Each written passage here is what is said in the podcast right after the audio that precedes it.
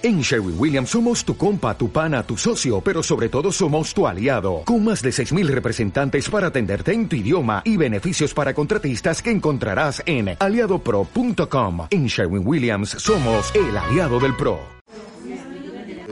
Con esta clase que se llama el contexto histórico del holocausto. Vamos a ver lo que escribe un libro que se llama Meshech Chochmah, el libro Meshech Chochmah de lo que habla del Rab Meir Simcha de Bisk. Este es el Rab, es autor de este libro, que este libro fue escrito en la década de 1920. Estamos hablando todavía 20 años antes de que comience el, eh, el holocausto. Y este Rab, él escribe, es un libro que se estudia en la Sishibot, es un libro como conocido, Meshech Chochmah, y él escribe acerca del exilio, el Meshech Chochmah escribe acerca del exilio del pueblo judío a lo largo de dos mil años. Incluso cuando él lo escribió, este, cuando escribió el Meshech Chochmah, escribió este libro, Adolf Hitler y Maximum tenía, era un joven, un joven sin ningún tipo de poder, era un, un, jovencito que no tenía ningún tipo de poder, era una persona prácticamente desconocida. Y el Rab, el Rab, el Meshe Jochma dice así, ¿qué, ¿qué sucedía en esa época? Estamos hablando de 1920, ¿qué sucedía en esa época con los judíos? Dice, y él escribe así, o lo, obvio lo, lo vamos a traducir, 1920, exactamente, por esa época fue cuando escribió el libro. Y él escribe, tras ser expulsados de una zona, los judíos que habían sido expulsados de una zona, los judíos se establecen en una nueva tierra, no a la tierra de Israel, estamos hablando, se iban de un lugar a otro, y la observancia de la Torah a esta altura es muy débil. Los judíos construyen su comunidad, o sea, se van de un lugar, son expulsados de un lugar y se van de una provincia, se van a otra, construyen su comunidad y adquieren prosperidad económica en su nuevo medio. Lo mismo pasaba no solamente con los judíos ashkenazim, también pasaba con los sefaradim. Se van de un lugar, estamos hablando en 1900, 1920, se van a otro lugar y empiezan a construir su prosperidad económica, también con los sefaradim, en México, en todos, en todos los lugares, por esas épocas. Aumentan también... Eh, en, eh, en, eso más que nada también en los Ashkenazim, aumentan el conocimiento de la Torah y la observancia de la misbot, van, van pasando de un lugar a otro, pero si bien, escribe así, el ser humano tiende a querer mejorar y superar los logros de las generaciones anteriores, con respecto al conocimiento de la Torah, esto es algo imposible. ¿Por qué? Dice, él escribe así, las generaciones anteriores son de mayor grandeza que sus sucesores y el rol de las generaciones posteriores es alcanzar una comprensión de las obras de los antepasados. Siempre tratamos de entender qué escribieron nuestros antepasados. Por lo tanto, él sigue escribiendo, el impulso humano de abrir un nuevo camino y cuando de repente llega y hay ciertas cosas que no puede, encuentra su válvula de escape en otros emprendimientos no conectados con la Torah. ¿Por qué? Porque como la Torah no pueden llegar a esa categoría que, que, llegaron nuestros antepasados, entonces buscan, buscamos otra válvula de escape. Los judíos comienzan a criticar entonces a la Torah diciendo que esta ya no es relevante. Él estaba escribiendo lo que estaba sucediendo en, en esa época de 1900, la década de 1920. Y se identifican por completo con la cultura que les da hospedaje diciendo que Berlín es Jerusalén. O sea, lo, que se oía en la calle. Una ola de antisemitismo persigue a los judíos, haciendo innecesario todo esfuerzo judío de asimilación, o sea, todo tipo de asimilación, era que pensaban que, se iba, que con eso iban a solucionar el problema, era innecesario. Los judíos son expulsados de la tierra y el ciclo vuelve a iniciarse. Quiere decir que otra vez volvían, iban a otros lugares, se volvía a iniciar el ciclo.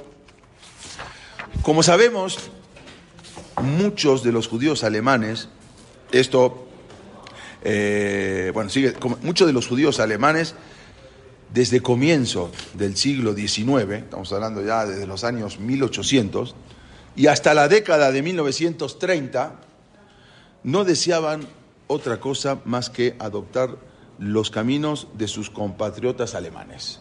O sea, eso era lo que estaban, lo que buscaban prácticamente los judíos en Alemania.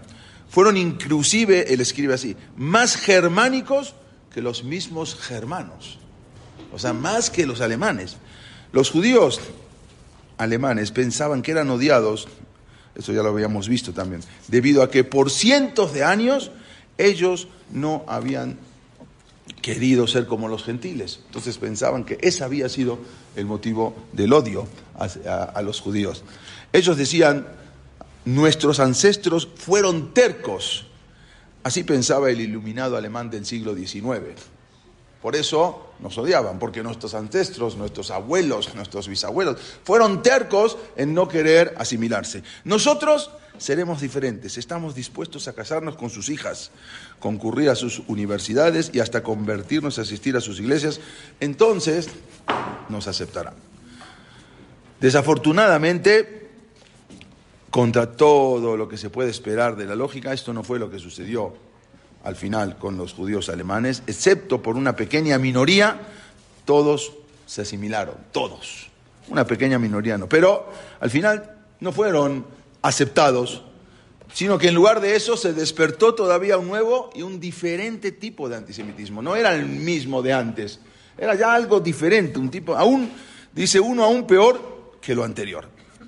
El gentil pensaba, los judíos están tratando de ser como nosotros están ocupando nuestros empleos, están ocupando nuestro gobierno, se están casando con nuestras mujeres. Ahora empezaron a pensar de esa manera. Y fue así que los alemanes entonces empezaron a, convertirse en paranoicos. Resultado, la Alemania nazi y el holocausto.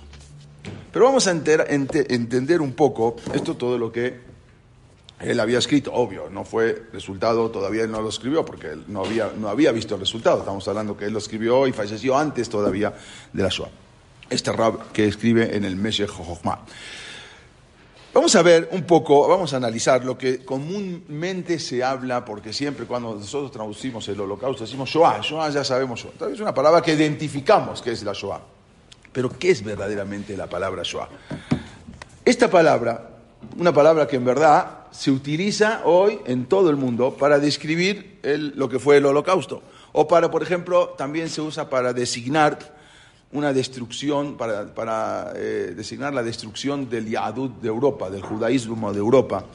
Eh, todos los que fueron los centros comunitarios, los eh, Batekenesiot, Batemirasot, los Tamudet Torah, las Keilot, ¿sí? Todo, entonces con eso designamos a esa destrucción lo que fue la destrucción del, judaísmo de Polonia, del judaísmo de Lituania, del judaísmo de Hungría y también de una parte importante del judaísmo sefaradí, porque vamos a ver más adelante que también, eh, aunque menos eh, eh, crueldad, no, crueldad es lo mismo, no, pero digamos en menos cantidad, pero sí también estuvo el judaísmo sefaradí en el holocausto es para entender un mundo, o sea, ¿para qué designamos la palabra Shoah? Para entender un mundo que fue y que en verdad hoy ya no lo es. Esa es la palabra Shoah que se maneja en forma espontánea, ¿no? Sale uno, Shoah. Pero ahora vamos a ver, vamos a analizar, a eso estamos. Sin embargo, hubo uno de los grandes jajamim, eh, Rab Ishaq Hunter se llama, él dijo que esta palabra tiene un significado diferente y es lo que vamos a ver ahora. ¿De dónde viene? ¿Quién inventó la palabra Shoah? Shoah, a alguien se le ocurrió Shoah, pero ¿de dónde? Tiene que haber una raíz. ¿De dónde se sacó la palabra Shoah? Está bien, holocausto, eh, se entiende, es un holocausto, es una, eh, es una palabra en español, se entiende. Pero Shoah, ¿de dónde salió la palabra Shoah? Traducida literalmente significa tragedia. La palabra Shoah es algo tragedia, también puede ser destrucción. Eso es la, explicación literal de la palabra Shoah. Pero también significa una palabra una destrucción imprevista, ¿sí? una destrucción que viene en forma de repente, en forma repentina. Eso es la palabra Shoah. ¿De dónde se origina la palabra Shoah? Hay varios pesukim, vamos a ver en la Torah, hay tres o cuatro pesukim, tres versículos que dicen la palabra Shoah y de ahí se extrajo para entender que es Shoah. Los pesukim, donde viene la palabra Shoah, se refieren a un mal, se refieren a una, a una catástrofe sin razón, sin sentido, una eh, catástrofe sin causa, sin aviso. Eso es cuando los pesukim, los versículos hablan de la palabra Shoah, eso se refiere. Como está escrito, por ejemplo, en este pasuk en el Mishle, en el, eh, eh, vamos a ver, en el Mishle, está escrito en el Perek 3, en el pasuk 25. Dice, Alti, acá no está el completo, pero traigo el final. Altira, dice el pasuk así, Altira mi pahat pitom, mi shoat reshaim kitabo. Dice, no temas de un susto repentino, de una tragedia de malvados que va a venir. O sea, no se refiere a pero está hablando de la palabra, está hablando de otra cosa, pero utiliza la palabra Shoah. ¿Qué es Shoah? Un susto de repente, algo repentino. Dice, al tirar mi paja pitom, ¿qué es? no decimos en hebreo, pitom, de repente. ¿Sí? Eso es un, algo que viene, una tragedia de repente, que no se esperaba y de repente llegó. Acá en el Mishle utiliza la palabra Shoah para algo que viene, que uno no se lo esperaba de repente. ¿Qué es un... Eh, ¿Qué es, de repente? Es un susto, eh, Reshaim es algo que, un daño repentino, un algo que venía sin aviso. Vamos a ver otro pasuk en la Torah. Hay otro pasuk en la Torah en el Naví Yeshaya. En el Naví Yeshayahu, en el Pere Mem Zay, Mem, Zay, sí, 47, el pasuk 11, dice así. Dice el pasuk, Uba aleja Ra, va a venir una, una, una tragedia, lote de ahí que no esperas, algo inesperado, ¿sí? Dice eh, Betipola eh, va a caer sobre ti, dice, Oba Loto Geli Betabo Alaich Bitom. Va a venir algo de repente, Shoalote de algo que no se esperaba. O sea, te va a venir algo inesperado. Otra vez utiliza la palabra Shoah. ¿Y qué dice? Algo inesperado. O sea, no está hablando de algo que, no, algo repentino. Quiere decir que cada vez que se utiliza la palabra Shoah es algo que la persona no se lo esperaba. Y después vamos a ver otro en el, en el Teilim, en el Teilim 35, en el Pasuk 8. Dice así. Dice, el Pasuk dice, Teboeu Shoah lo Vendrá una Shoah inesperada. Otra vez utiliza la palabra Shoah. Son los Pesukim que en la Torah hablan de la palabra Shoah. Y cada vez que dice Shoah es algo repentino. Quiere decir algo, Shoah, eh, lo que algo no se sabía, que algo no se conocía. Vamos a, vemos entonces vamos a explicar, si vamos a explicar la palabra Shuat para designar algo que pasó, resulta que tiene que ser algo, eh, para explicar la palabra Shuat tiene que ser algo repentino, algo inexplicable, como un huracán que llega, arrasa con todo y se va. Eso es la palabra literalmente de donde se aprende la palabra Shuat. Repent eh, eh, decir tragedia, o sea, tragedia repentina, como dijimos antes, una destrucción de repente, como un huracán, Viene de repente, un terremoto, algo que no se espera. Eso es el significado de la palabra Shoah. Pero veamos por, en otro lado, en la Torah, que habla, hay una perashá, que es la perashá Kitabó, donde traen las verajot, las bendiciones, y también traen las, las maldiciones. Entonces, en esa perashá vamos a ver qué dice. La perashá que está escrita, que fue entregada a Moshe Rabbeinu hace 3.000 años. Y la perashá, vamos a ver, dice así. Isa Hashem Aleja Goy va a levantar, va a elevar una nación, un pueblo eh, de, lo lejos, Miketze Haares, de otra eh, punta de la tierra, Kasher y de Anesher, dice, así como, como el águila que viene de un lugar a otro, Goy Asher lo o no, una nación que no te va a hacer caso, no, por más que le hables, no te va a escuchar. Dice el Pasuk, Goy Aspanim, un pueblo que no tiene compasión, ayer lo Panim Lazakem, tampoco va a tener compasión por el anciano. Eso es una de las cosas que podrían llegar a venir si a Israel se empiezan a asimilar. La Torah está escrito eso en, en, eh, en la Perashá Kitabó. Por lo tanto, eh, ¿eh? Eh, no tengo el perk, pero está en la Perashá Kitabó está. No, ahora me sale. Bueno, y el Pasuk dice, sigue diciendo, miren cómo dice, lo y no van a tener, no van a tener, no, no van a tener eh, compasión por el anciano. Lo y la saqué. Venarlo yajón. Y del niño tampoco van a tener piedad. Yajón viene de Hanún. O sea, ni del anciano ni de un niño. Todos estos pesukim que nosotros leemos en la Torá cada año eh, fueron escritos hace 3.000 años. Entonces, si todo esto que nosotros llamamos Shoah ¿sí? es repentino, es algo de repente, entonces no puede ser que esto está escrito en la Perashá Kitabó. Porque si es algo repentino, es algo que de repente que no se esperaba, entonces ¿cómo está escrito en la Perashá Kitabó? La Perashá Kitabó sí se esperaba. O sea, si te portas bien sale esto, si te portas mal pasa esto. Nosotros, bueno, yo no estoy dando una explicación qué pasó, no, nada más estoy explicando lo que habla la Torah. Ahora, ¿qué pasa? Entonces, ¿es repentino o no es repentino? Entonces, por lo tanto, el holocausto, el holocausto fue algo que vino de repente. Entonces, si es así, ¿cómo puede estar escrito en la Torah algo que va a ocurrir tan terrible si decimos que es que la palabra Shoah es algo que vino de repente? O sea, por un lado, veo que todos los lugares donde está escrito la palabra Shoah en la Torah, en el Teilim, en el Mishle, siempre es algo repentino. Y por otro lado, cuando dice en, la Perashá Kitabó, y será que va a venir una nación que no te va a escuchar, que no va a tener compasión ni por, el, ni por el anciano ni por el niño. Entonces vemos que entonces esto no fue algo repentinamente. ¿Eh? Es una advertencia. Pero es una advertencia, no es algo que viene repentino. está advertido. Es una advertencia. Si te pasas el, el, el, semáforo rojo, te va a poner la multa. Y de repente uno se lo pasó. Le van a poner multa. Oye, porque de repente me pusiste la multa. No, como de repente. Ya estás advertido si te pasa el semáforo.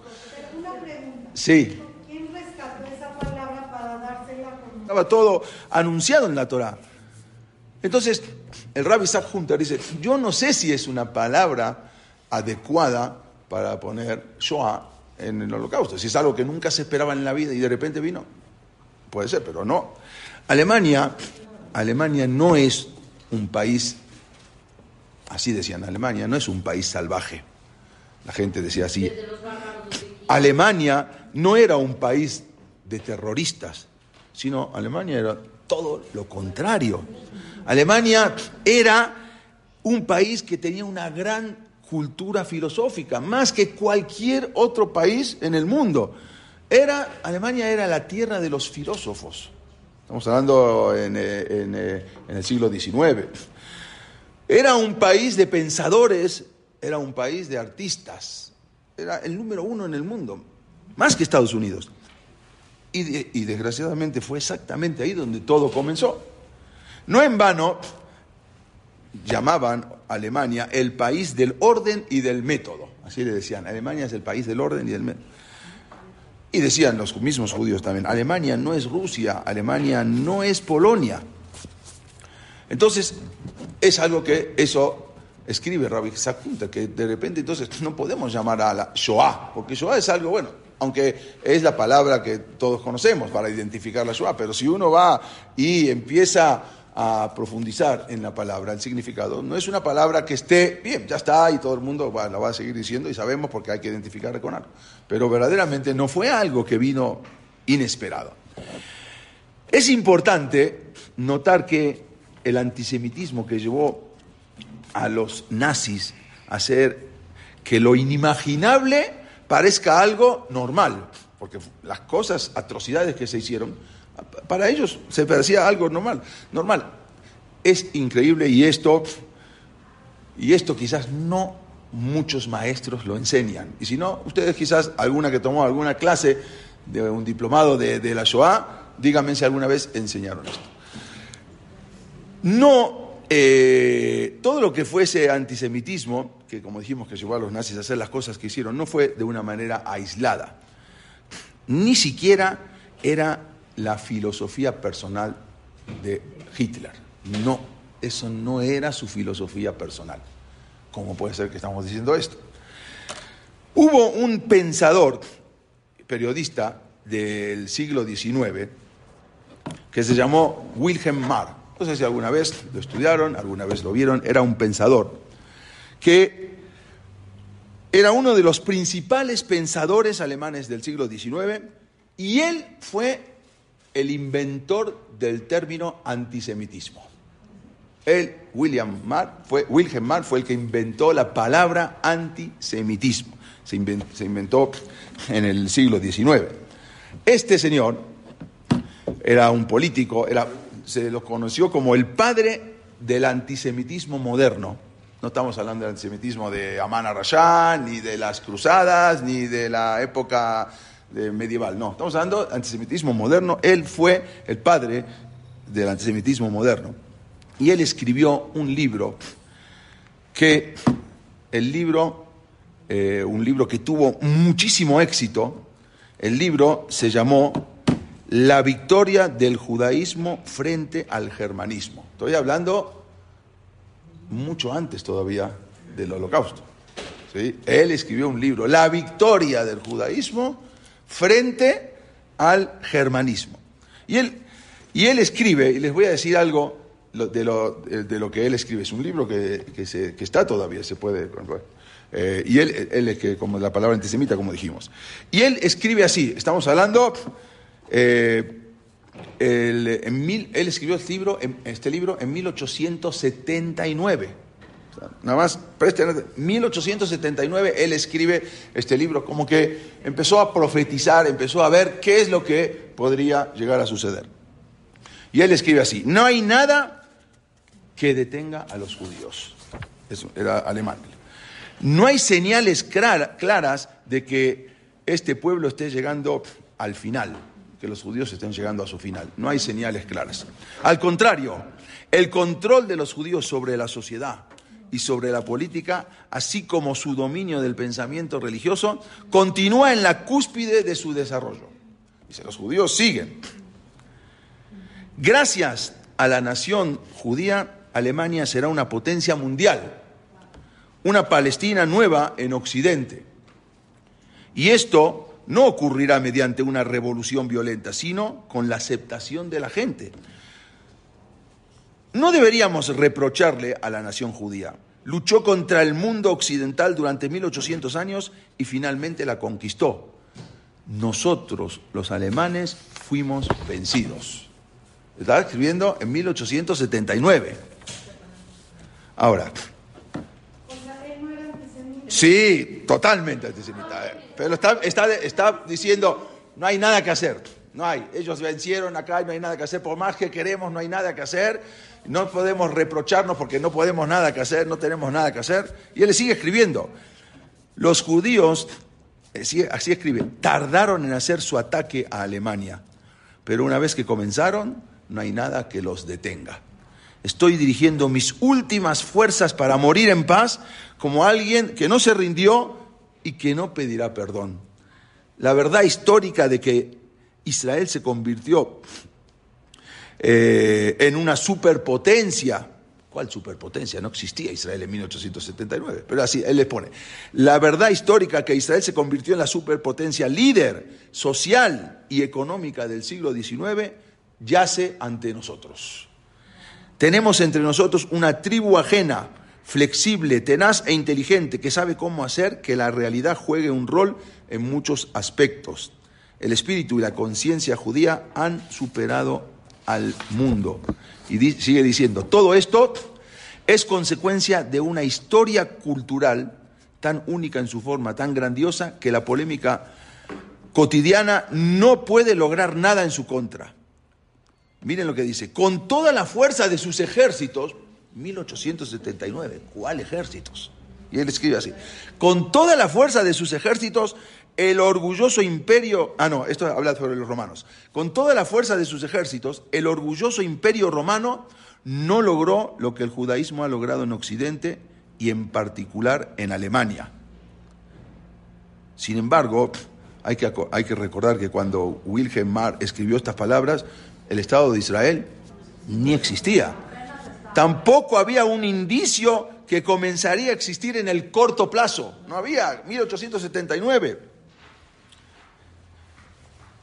Vean en esta perashá, Shemot, hay, una, hay un pasú que dice justamente después de que muere Yosef. Entonces viene viene el faraón y em, dice, Abanit Hakemalo, vamos a, tenemos que ser más, más inteligentes. Dice, porque, porque Penirbe y van a hacer una, una guerra, Ares y nos van a echar de acá. Ellos, ¿cómo? No se entiende. Primero estamos hablando de que cuando eh, llegaron los hermanos de Yosef, le dijeron a dónde hay que habitar, dijeron, no, nosotros queremos en Eres Goshen, somos pastores. Yosef le había dicho que lo peor para, para un egipcio era el trabajo más bajo era ser pastor. Entonces a propósito le dijeron, somos pastores. Para que nos... Entonces, ¿a dónde se instalaron? En Eres Goshen. Era como un gueto. Ahí, un gueto, no era que los mandaron al gueto, ellos se pusieron ahí, ahí estaban separados. Y de repente, ¿cómo dice que, que, que Abani Hakemalo Penirbe se, se, empezaron, se empezaban a aumentar? Empezaban, ¿Cómo? ¿Cómo nos van a hacer una guerra? Si estaban ahí metidos en, en, Eres Goshen, ¿de dónde? ¿Cómo, ¿Cómo, se entiende?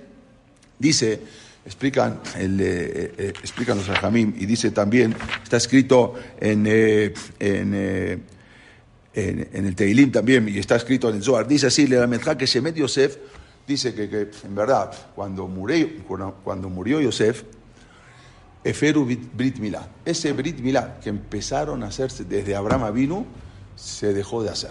Ya, la gente ya no hacía, ya no quería circuncidar a sus niños. Ambru decía, ni que misrim, vamos a hacer como los egipcios. Y así quisieron así, afaja, Ese amor que había del egipio hacia el judío por lo que habían, por Yosef, que se los había salvado y había hecho todo un imperio, entonces ahora ese amor ahora se transformó en una sin como dice el pasuk en Teilim, para, para, para vengarse. Y así está escrito, en el, dice en el pasuk, Ubne Israel paruba ishresu, batimalea aresotam, se llenó de ellos. ¿Cómo se llenó de ellos? El pastor dice se llenó. ¿Cómo se llenó? Si estaban en Eres Goshem en un gueto, ¿cómo que se llenó de, judíos todo Egipto? Y ahí explican los hajamim que ¿qué, qué se llenaron? Se empezaron ya a convivir y a estar en estadios, en esto con los, con los mismos, ya, ya eran parte de los mismos cristianos, de los mismos egipcios. Miad Gasuralem, y ahí empezaron todo el problema con los egipcios. Entonces, Ahí empezó todo el problema. Y vean una cosa, vean lo que escribió la Torá hace 3.000 años y lo que escribió Wilhelm Mer en, en 1879. Por un lado tenemos, dice, Batimalea, esto es, esto es lo que dice la Torá. Abanit Hakemalot, vamos a, ser más, eh, eh, más inteligentes que lo Penirbe, ¿no? Seamos astutos contra él, acá está, acá está la traducción. No sea que se multipliquen y que suceda una guerra y se unan a nuestros enemigos y nos hagan subir de la tierra, o sea, nos, van a echar. Esto se dice la Torah en Shemot eh, Aleph, Pasuk, Yud, 10. Y por otro lado, en 1879 también este señor, eh, Wilhelm escribe, el control de los judíos sobre la sociedad y la política y su dominio de pensamiento religioso continúa en la cúspide. Nosotros los alemanes fuimos vencidos. O sea, prácticamente están diciendo para o lo mismo que está diciendo después de, en 1879 este señor político antisemita. Y era exactamente lo mismo, porque, porque empezaron a competir con todas sus cosas. Entonces, mientras estás ahí, pero ya cuando empiezas tú a, demostrar y empiezas a, unirte con ellos, viene a Kosovo y dice, este pueblo se va, se va a perder, se va a extender, se va a perder. Por lo tanto, ahí empieza todos los problemas. Sí. ¿Cómo? Eh, esos, esos también, también igual. Eh, pero eso es para ¿Por qué siguió? Después tenía que ser supuestamente, como dice tú, además, yo no, no, voy a explicar, no puedo explicar. O sea, yo no voy a dar los motivos. Yo estoy explicando que, las similitudes que hay. Un día, si quieren, nos sentamos, hablamos una clase más eh, profunda de todos los motivos. Al hablar de la amenaza nacional, este Wilhelm está hablando de una amenaza nacional. ¿Cuál amenaza nacional de los judíos en Alemania? Él estaba hablando de una lucha ideológica. Estamos hablando mucho antes de que nazca Hitler.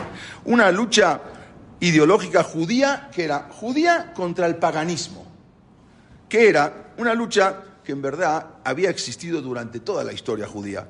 Una lucha que había existido entre los griegos y los judíos, entre los romanos y los judíos. Siempre era la lucha del paganismo con la lucha de los judíos, que era la, la ideológica judía. Hitler entonces vio esa lucha como una continuación entre los alemanes y los judíos. No es algo nuevo que de repente vino un loco y empezó. No, había algo, no, no, inventó nada. Él no fue una filosofía nueva la que impuso Hitler. Uno de los ejemplos más claros de este deseo, del deseo de Adolf Hitler, de librar al mundo de los judíos, se puede ver casi al final de la guerra de la, de la Segunda Guerra Mundial, cuando fue el exterminio de los judíos de Hungría. Ya vamos a llegar después a esa parte. Estamos hablando de 1944, a meses de que los aliados acaben con, eh, con los alemanes. Hasta marzo de 1944, el, el gobierno húngaro había rehusado permitir la deportación de los judíos de su país. O sea, se mantuvo también, desde 1941 todos los países iban cediendo y mandando a los judíos a los campos de concentración, pero Hungría se rehusó, dijo no, y era en 1944. En marzo de 1944 los alemanes ocuparon Hungría y a mediados de mayo, dos semanas antes de la batalla de Normandía, estamos hablando 15 días antes de que desembarquen los aliados en Normandía, ahí empezaron a hacer las deportaciones en masa, en, masa hacia Auschwitz. Dos semanas, dos semanas. El liderazgo nazi trabajó con una intensidad impresionante, algo nunca había sido tan, tan rápido. Y por otro lado, el ejército soviético estaba acercándose a Hungría también con una rapidez y los alemanes sabían de que si no defendían y si no mandaban los trenes con los soldados alemanes a pelear contra los rusos, iban a perder la guerra, porque ya los, rusos ya estaban. Pero por otro lado, Hitler no podía permitir de ninguna manera que una comunidad tan grande como la comunidad judía de Hungría sobreviviera. Entonces, todos esos trenes que tenía que haber utilizado para transportar a su ejército y pelear contra Rusia, los desvió Sí, eran muy necesarios todos esos trenes para poder transportar a todos los soldados al frente ruso.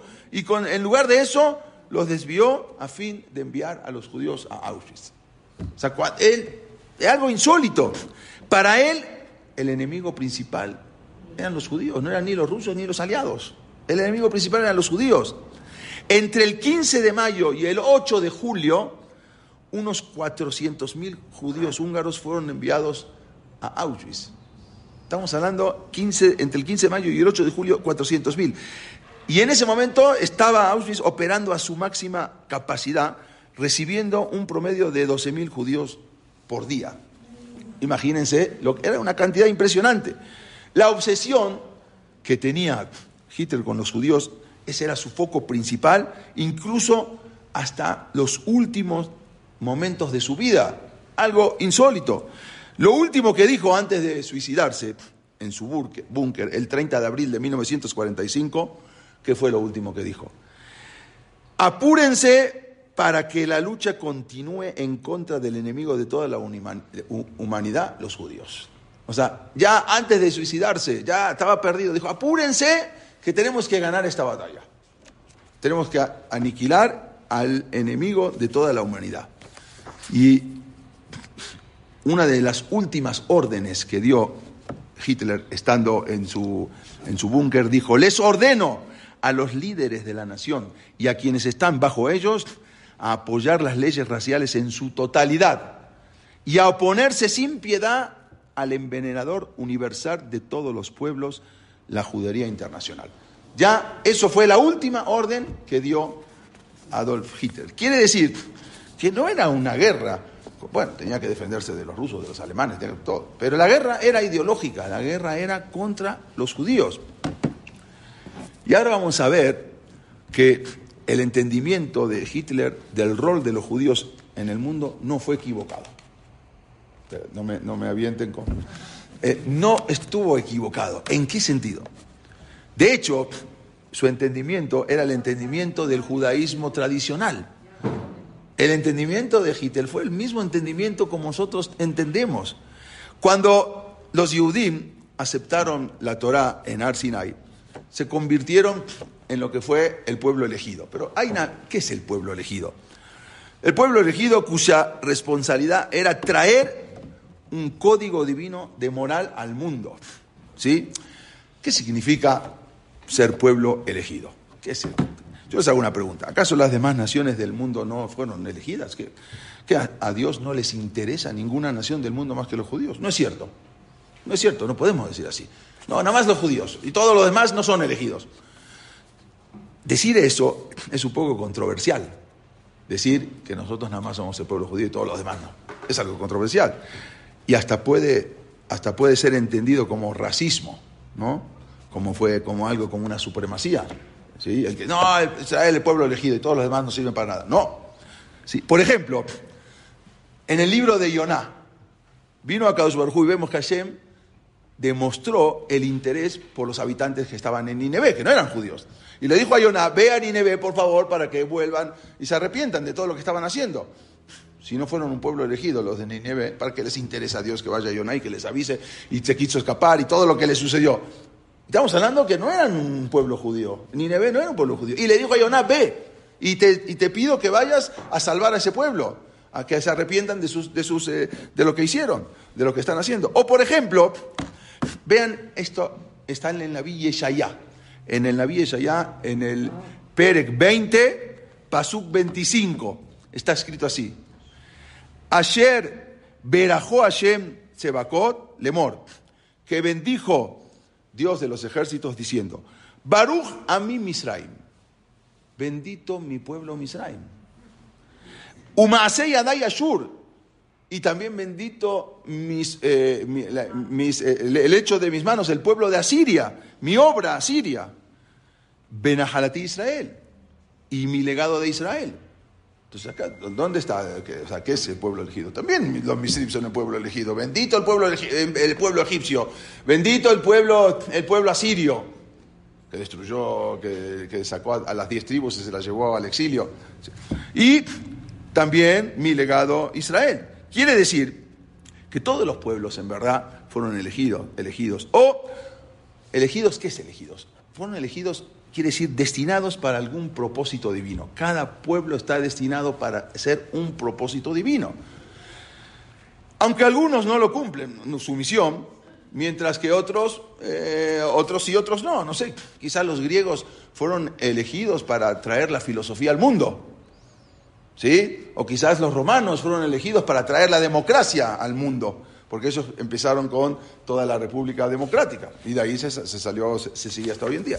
Pero entonces, que hay otro pasuk, hay otro pasuk en el mismo Yeshayá, en el Pérez 42, en el pasuk 6, dice así, Ani Hashem tija, yo soy Hashem que te he llamado, dice que en la justicia, Beahasek Beyadeja, y te voy, te sostendré en tu mano, Betzorja, y te protegeré, y te pondré, dice, Betenal Librit Am Leorgoim, y te pondré como un pacto para el pueblo, como luz para las naciones. Ahora sí, ahora está hablando del pueblo judío. Esta es la parte por qué se eligió al pueblo judío. Todos los pueblos son elegidos. Nada más que nosotros, cuando somos elegidos, ¿qué es el pueblo elegido? El pueblo elegido, ¿para qué?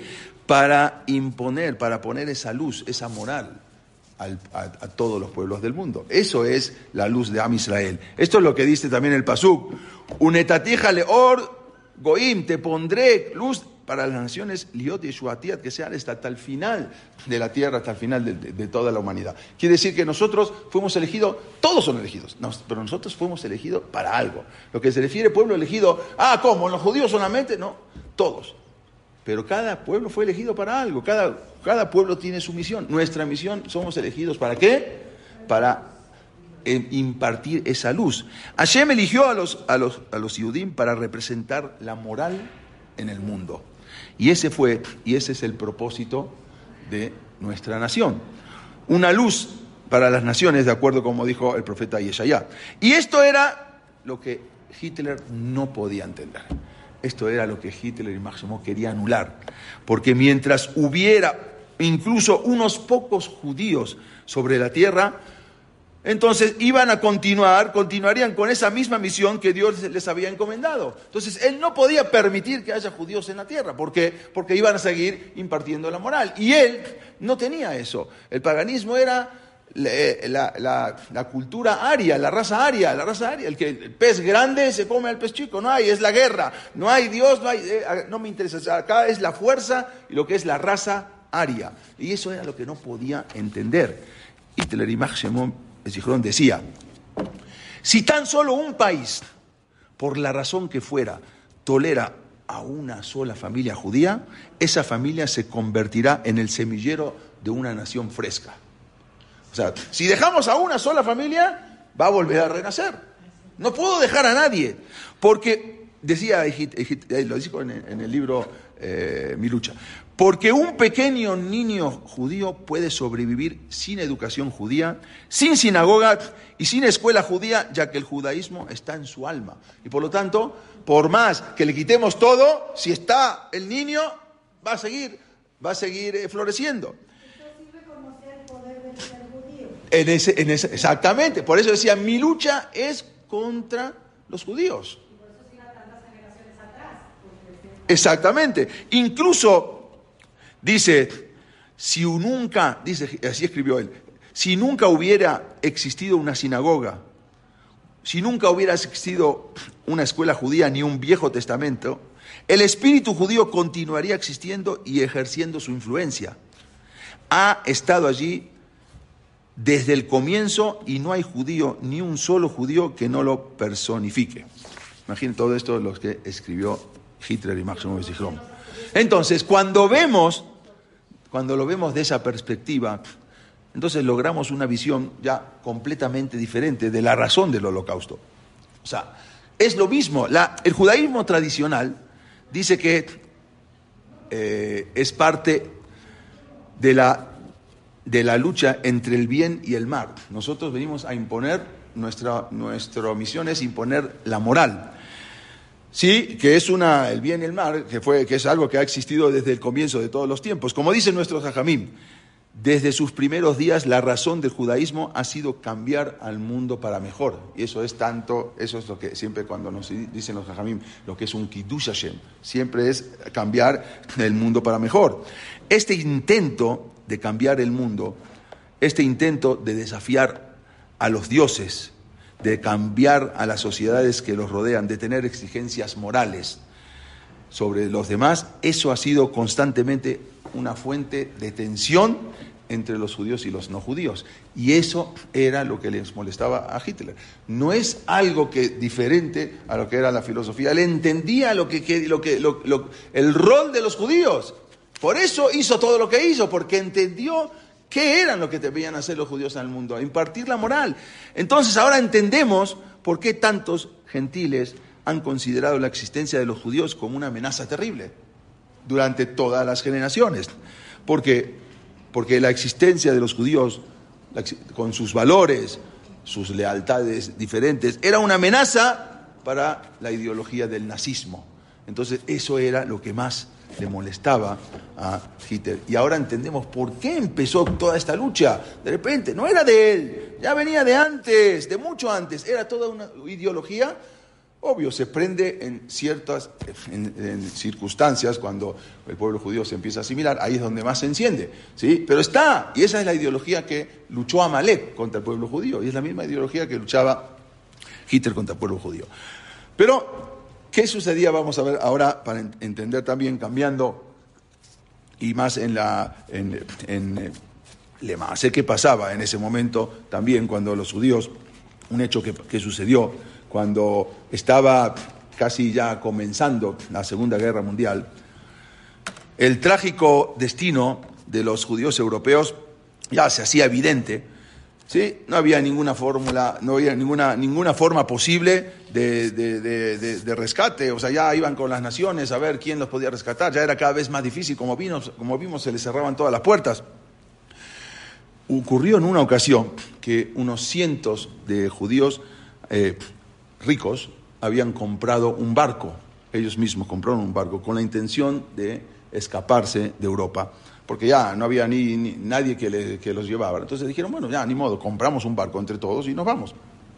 Y había que salir de Europa y de esa manera poder llevar a sus familias a América.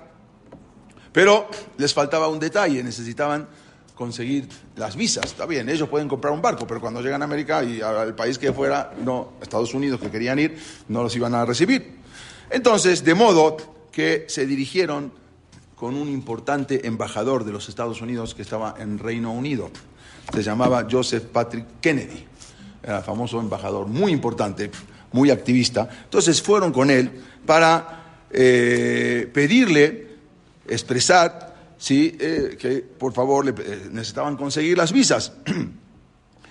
Entonces, era de esperarse que era la nación americana, una nación tan abierta, que no, no, no, tendría que haber ninguna dificultad. ¿Por qué? Porque le tendría que haber dado las visas, no habría. Aparte, eran gente rica, no eran gente que, que tenían miedo, que venían ahora a, quitarle sus trabajos y todo. Eran gente que tenían poder económico. ¿Eh?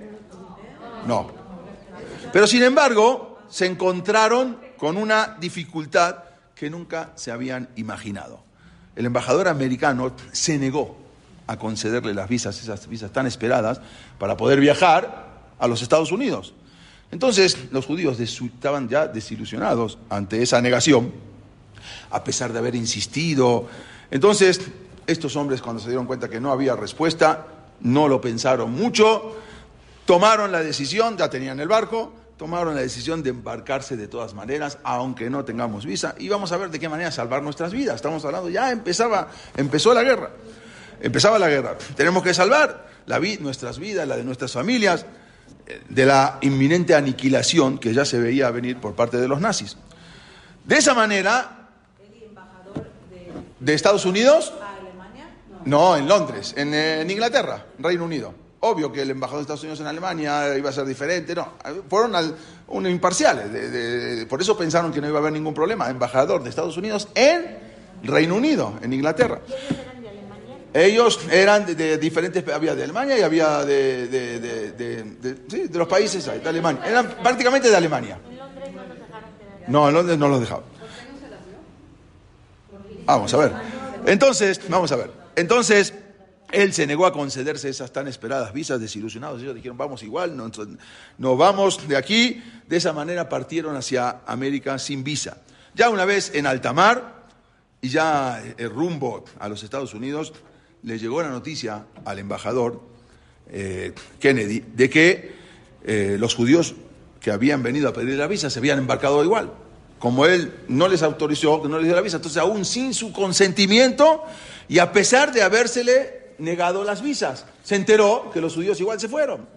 Entonces, ¿qué hizo? Inmediatamente eso enfureció a este embajador antisemita.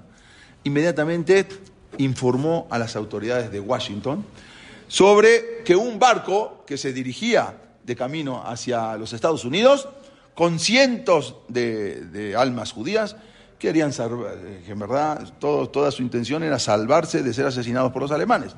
Entonces, una vez arribado el barco al puerto en Estados Unidos y previamente advertidos por el embajador en Londres, no se les permitió bajar a la tierra y por lo tanto se les envió de regreso a Europa, que en ese momento ya estaba en guerra. Franklin Delano Roosevelt, el presidente de Estados Unidos, no les permitió bajar. Desgraciadamente, 1939, desgraciadamente, una vez el buque no, no, no, no no creo, no tengo el nombre, no sé si hay nombre, pero ellos, ellos este, habían comprado el barco y quizás ni nombre tenía. Desgraciadamente, una vez arribados a Europa, todos los judíos que viajaban en ese buque, en ese barco, fueron detenidos y enviados a campos de concentración, donde posteriormente fueron, terminaron en los crematorios. El nombre de este embajador de Estados Unidos en Gran Bretaña era, como dijimos, Joseph Patrick Kennedy, conocido antisemita y colaboración colaboracionista de Hitler. Él, era, él colaboraba. Porque en el año 1938 el presidente de los Estados Unidos, Roosevelt, lo había nombrado como embajador, o sea, justamente un año antes, en 1938 lo mandaron como embajador a Reino Unido. En septiembre de 1938, este embajador Kennedy recibió en Inglaterra la visita de un famoso personaje, se llamó Charles Lindbergh. No sé si algunos de ustedes le suena este nombre. Él fue el que prácticamente el que inventó el, eh, avión, el famoso, creo que, no sé si en Las Vegas eh, hay un aeropuerto que está en nombre de él, me parece, no me acuerdo. Bueno, él era autodeclarado antisemita y era conocido como un héroe americano simpatizante del Tercer Reich. Él fue, era un famoso aviador, acababa de estar, este Charles Lindbergh, acababa de estar en Alemania y llegó a Reino Unido. Y le dijo, le aseguró al embajador que el ejército alemán no tenía rival posible en Europa. Él conoció todo lo que es la aeronáutica de Alemania y dice, no hay manera que ningún país le pueda hacer frente. Ante esa opinión, Joseph Kennedy transmitió a Washington lo siguiente, este embajador, y dijo lo siguiente. Alemania tiene una potente aviación con la que puede bombardear cualquier, cualquier ciudad europea sin que prácticamente pueda presentar ninguna posible resistencia. O sea, él mandó avisar a Estados Unidos, no hay manera de pelear contra Alemania. El 11 de septiembre de 1939, Kennedy, con sus esperanzas en una victoria nazi, manifestó a Washington su propuesta de un acuerdo de Estados Unidos con la Alemania. O sea, él mandó una carta para que hagan un acuerdo, Estados Unidos y Alemania, y ya no salgan a pelear porque no había manera. Ante este suceso, un rabino de Londres, ¿sí? que de aquella época se llamaba Israel Jacobson, él estaba furioso, estaba enojado, se presentó entonces en la embajada de los Estados Unidos en Gran Bretaña ante este malvado embajador y le recriminó con las siguientes palabras. Señor embajador, sus acciones no son comprensibles ni perdonables, en especial para una persona que ocupa un alto rango como el suyo. A una persona que incurre en esta clase de hechos no se le puede ni siquiera considerar un ser humano. Le dijo esto al embajador, este rabino.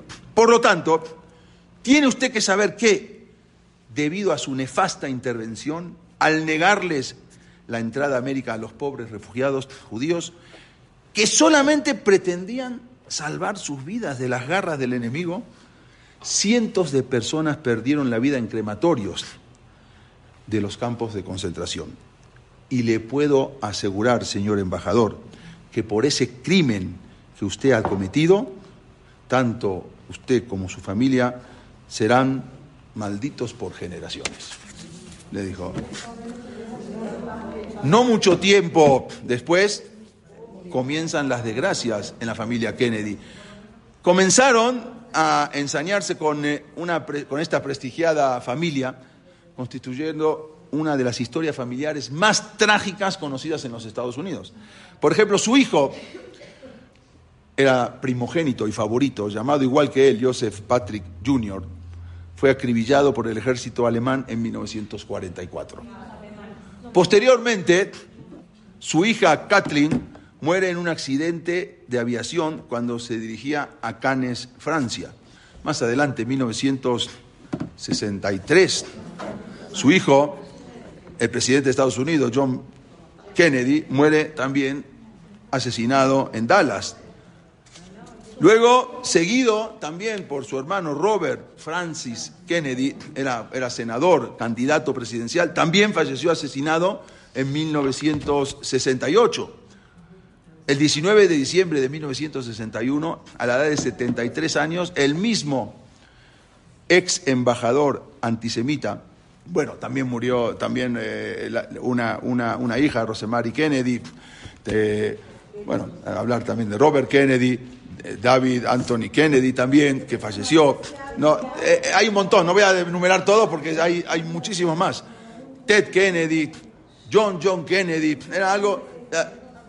bueno, el 19 de diciembre de 1961, a la edad de 73 años, el mismo ex embajador antisemita Joseph Patrick Kennedy sufrió una embolia en 1973 que lo dejó mudo e incapacitado durante ocho años, con todo el lado derecho de su cuerpo paralizado.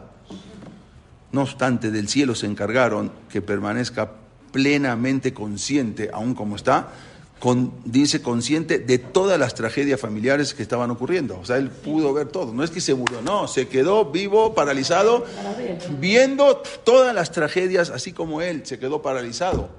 Cuando le fueron a pedir la visa, lo mandaron y se quedó paralizado, nada más tuvo que ver todas las tragedias. Hasta que al final apopléjico falleció a raíz de un derrame cerebral el 18 de noviembre de 1969. Eso es a veces nosotros no entendemos. Todo tiene al final su justicia.